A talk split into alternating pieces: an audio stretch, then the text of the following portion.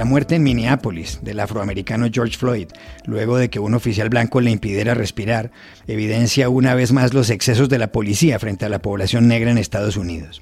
El alcalde de la ciudad, Jacob Frey, lo acaba de dejar claro al borde del llanto. Being black in America should not be a death sentence.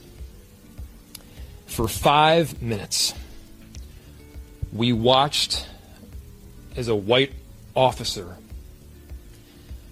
pressed his knee into the neck of a black man. For five minutes. En Estados Unidos, ser negro no debería ser una sentencia de muerte. Por cinco minutos vimos como un agente blanco apretó con su rodilla el cuello de un hombre negro. Por cinco minutos, dijo el alcalde. Hoy, aquí, la radiografía de este fenómeno aterrador. El Perú se convierte en el segundo país con más contagios de coronavirus en América Latina, detrás de Brasil. ¿Está capacitado su sistema hospitalario para enfrentar la pandemia? Después de criticar a Twitter, el presidente Donald Trump firma una orden ejecutiva para revisar si las redes sociales deben seguir contando con las protecciones que les da la ley. ¿Tiene fundamento esa orden?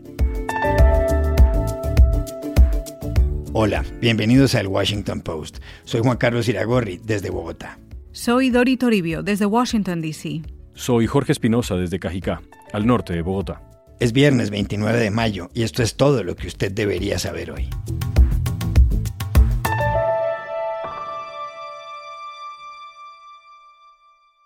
El Perú se ha convertido en el segundo país de América Latina con mayor número de contagios, detrás del Brasil. Dori, y es que al momento de grabar este podcast había 136 mil personas infectadas y casi 4 mil fallecimientos, según el conteo de la Universidad Johns Hopkins. En un solo día se han producido 6.000 nuevos casos en un país de 33 millones de habitantes y el fenómeno se viene repitiendo. ¿Por qué ha ocurrido esto? Se lo preguntamos en Lima al doctor Edward Málaga Trillo, director del Laboratorio de Neurobiología de la Universidad Cayetano Heredia. El Perú es un caso paradójico porque experimenta este alto número de contagios a pesar de haber sido el primer país latinoamericano que aplicó medidas estrictas de confinamiento. Las razones son diversas, pero en mi opinión se pueden englobar en una gran razón, que es que nuestra realidad socioeconómica es tan compleja y tan desigual que no había cuarentena capaz de contener algunos de los importantes focos de contagio que hemos visto estos días. Por ejemplo, mucha gente que vive de la economía informal, aproximadamente 70% de la población económicamente activa, tiene trabajos precarios como vendedores callejeros y era imposible esperar que estas personas que viven del día a día no salgan de sus casas a ganarse el pan. Por otro lado, muchos hogares de condición humilde no cuentan con refrigeradoras. Pueden tener una televisión, pero no tienen una refrigeradora, lo cual los obliga a salir a comprar a menudo a los mercados y esto causó gran aglomeración, sobre todo en mercados populares. También tenemos eh, factores como que en los barrios marginales la tuburización produce la acumulación de muchas personas en espacios reducidos. Y también algunas, eh, algunos puntos inesperados, como que el gobierno impuso un toque de queda, pero esto le jugó en contra porque al reducir los horarios de atención de mercados, bancos, farmacias, la gente se acumuló en grandes cantidades en un tiempo muy reducido. Y eso también contribuyó obviamente al contagio.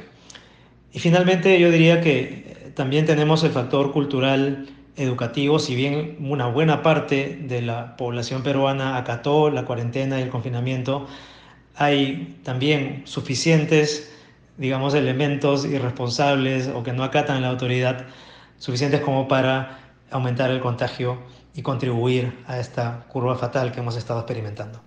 También le preguntamos al doctor Malagatrillo, que es PhD en microbiología e inmunología de la Universidad de Miami y el Instituto Max Planck en Alemania, si el Perú tiene capacidad médica y también hospitalaria para afrontar una tasa de contagios tan alta.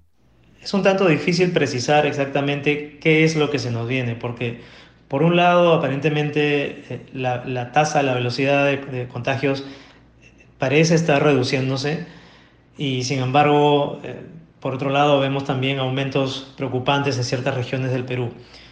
Y, por lo mismo creo que es importante plantearse escenarios. En el escenario en que verdaderamente estemos ya empezando a salir del punto más álgido de la crisis, yo confío en que sí tendríamos la capacidad hospitalaria. Sin embargo, también es importante decir que no estamos preparados para un rebrote eh, que nos pondría en una situación bastante complicada.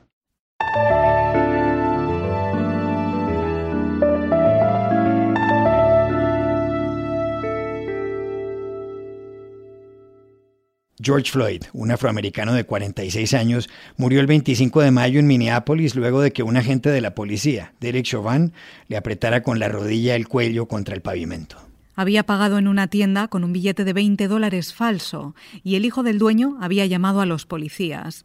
Ya inmovilizado contra el suelo, Floyd clamaba que no podía respirar, según consta en un vídeo dramático que se hizo viral.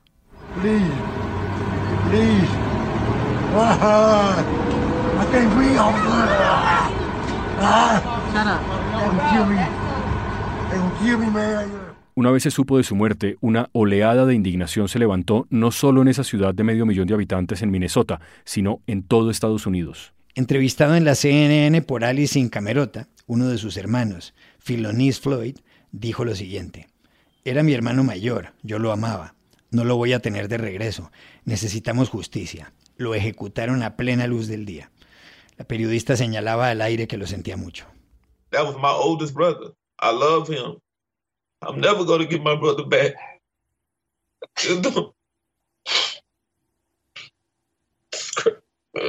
I'm sorry. We need justice. We need justice. Yeah. Those four officers need to be arrested. They executed my brother in broad daylight. La vicepresidenta del Consejo Municipal de Minneapolis, la también afroamericana Andrea Jenkins, no tardó en manifestarse. Sentimos como si hubiera una rodilla sobre nuestro cuello colectivo, señaló. Una rodilla que dice que las vidas de los negros no importan. We feel as if there was a knee on all of our collective necks. A knee that says black life does not matter. En Minneapolis hubo marchas, protesta, disturbios, autos de la policía destrozados. Cuatro agentes fueron despedidos, entre ellos el que lo mató. Su comandante pidió perdón y el presidente Trump ordenó abrir una investigación. La pregunta es si el de George Floyd es solo otro asesinato de un afroamericano a manos de un policía como el de Eric Garner en Nueva York hace casi seis años.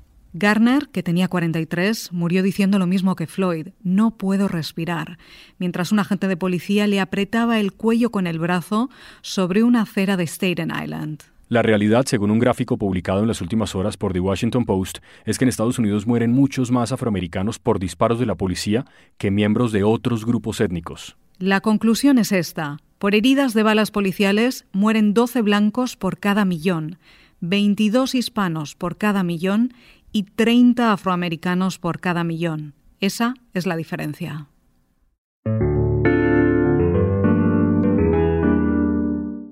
Donald Trump ha decidido cazar una pelea en toda regla con las redes sociales y acaba de firmar un decreto en ese sentido. El anuncio lo hizo minutos antes en la Casa Blanca este 28 de mayo. Hoy estoy firmando una orden ejecutiva para defender y proteger la libertad de expresión y los derechos del pueblo estadounidense, dijo el presidente Trump en conferencia de prensa. Y agregó, Actualmente los gigantes de las redes sociales, como Twitter, reciben un escudo sin precedentes que los exime de responsabilidad, basado en la teoría de que son una plataforma neutral, que no lo son. Therefore, today I'm signing an executive order to protect and uphold the free speech and rights of the American people. Currently, social media giants like Twitter receive an unprecedented liability shield based on the theory that they're a neutral platform, which they are not. Trump anticipó el contenido de la orden ejecutiva en su cuenta de Twitter luego de que esa red social etiquetara dos de sus mensajes, dos de sus trinos, como de contenido posiblemente engañoso. En el mensaje, el presidente sugería que el voto por correo puede fomentar el fraude electoral y Twitter señaló que eso habría que comprobarlo porque la evidencia va en otra dirección. ¿Puede el presidente de Estados Unidos cambiar mediante una orden ejecutiva lo dispuesto en una ley de 1996 para las redes sociales, lo que les permite ahora no censurar muchos contenidos? ¿Puede la Comisión Federal de Comunicaciones hacer recomendaciones para cambiar todo esto? Se lo preguntamos en Córdoba, en la Argentina, a Javier Pallero, director de moderación de contenidos de la ONG Access Now, que propugna por los derechos humanos en Internet. La respuesta a esa pregunta es no. El presidente no puede, mediante una orden ejecutiva, reglamentar las redes sociales, porque estaría tratando de cambiar las leyes.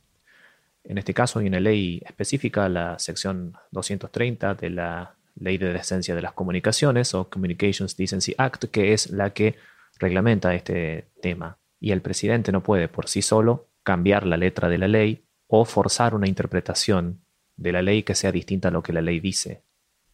De hecho, intentar esta reforma por vía de orden ejecutiva, además de ir en contra de esta ley, podría ir también en contra de la Constitución, ya que la primera enmienda protege el derecho a la libre expresión y condena cualquier tipo de intento de intervención arbitraria por parte del poder ejecutivo en la libertad de expresión de particulares y de empresas.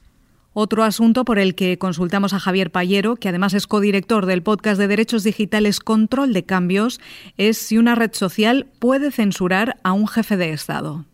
Bueno, sí pueden hacerlo. Las redes sociales pueden eh, dar de baja o hacer en este caso chequeo de datos o poner advertencias al lado de expresiones de jefes de Estado. Porque los jefes de Estado no son ni más ni menos que usuarios de esa red social y son también este, sujetos a las reglas de ese espacio y de esa plataforma. Esta misma ley que mencionábamos, la ley, la sección 230 de la ley de decencia de las comunicaciones, permite también a las empresas que operan plataformas de Internet poder eliminar contenidos, inclusive aunque se trate de contenidos protegidos por la libre expresión o protegidos por la primera enmienda de la Constitución. De hecho, esto no es la primera vez que pasa. Twitter ya le borró unos tweets al presidente de Brasil, Jair Bolsonaro, por haber llamado a romper en las medidas de aislamiento social y también por promover el uso de la hidrocloroquina, ¿no? una droga que no está autorizada este, para el tratamiento del coronavirus. Y en el caso de Maduro, también él había promovido el uso de remedios naturales y, cosas que no están probadas por la ciencia para este, justamente atender a los pacientes infectados con coronavirus. Aquí hay una cosa interesante para marcar también, que hay una diferencia en cómo las empresas usan esta libertad de chequear o agregar información a la expresión de los políticos. Facebook, por ejemplo, fue notorio en su momento cuando dijo que no iba a hacer chequeo de veracidad de los dichos de los políticos, porque ellos dicen que no son árbitros de la verdad, digamos. Bueno, en este caso se distinguieron de, Twitter, que eligió en este caso para promover cuestiones de salud pública y las reglas de su plataforma, justamente hacer ese chequeo. Pero Dori, sobre esta medida presidencial con respecto a las redes sociales como Twitter, que ha sido una de las principales herramientas de gobierno de Trump, pues ahí hace anuncios e incluso despide funcionarios, también se ha pronunciado la oposición política ahí en Washington. Sí, Juan Carlos, la presidenta del Congreso, Nancy Pelosi, que es la tercera autoridad del Estado y la demócrata más poderosa de Washington, asegura que todo este asunto es una distracción de Trump y una tontería. Cree que el presidente pone sobre la mesa todo esto para no hablar de los más de 40 millones de estadounidenses que se han quedado sin trabajo en las últimas 10 semanas o de las cifras de contagiados y fallecidos que siguen en aumento en este país tan golpeado por el coronavirus. But what the president is doing is uh, silly. It's silly. But like, let's say this it's a distraction. I opened this meeting talking about testing, how it's going to save lives, open our economy, send our kids back to school, save lives, and the rest. We're talking about Twitter. He empezado esta comparecencia hablando de las pruebas, de reabrir la economía, enviar a nuestros hijos de vuelta al colegio, salvar vidas y lo demás.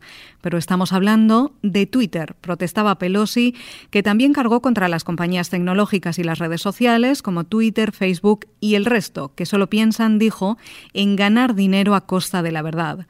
Hay demócratas que llevan meses a favor de reformar esa sección 230, como muchos republicanos también, pero no lo consideran una prioridad para el Congreso en medio de esta pandemia.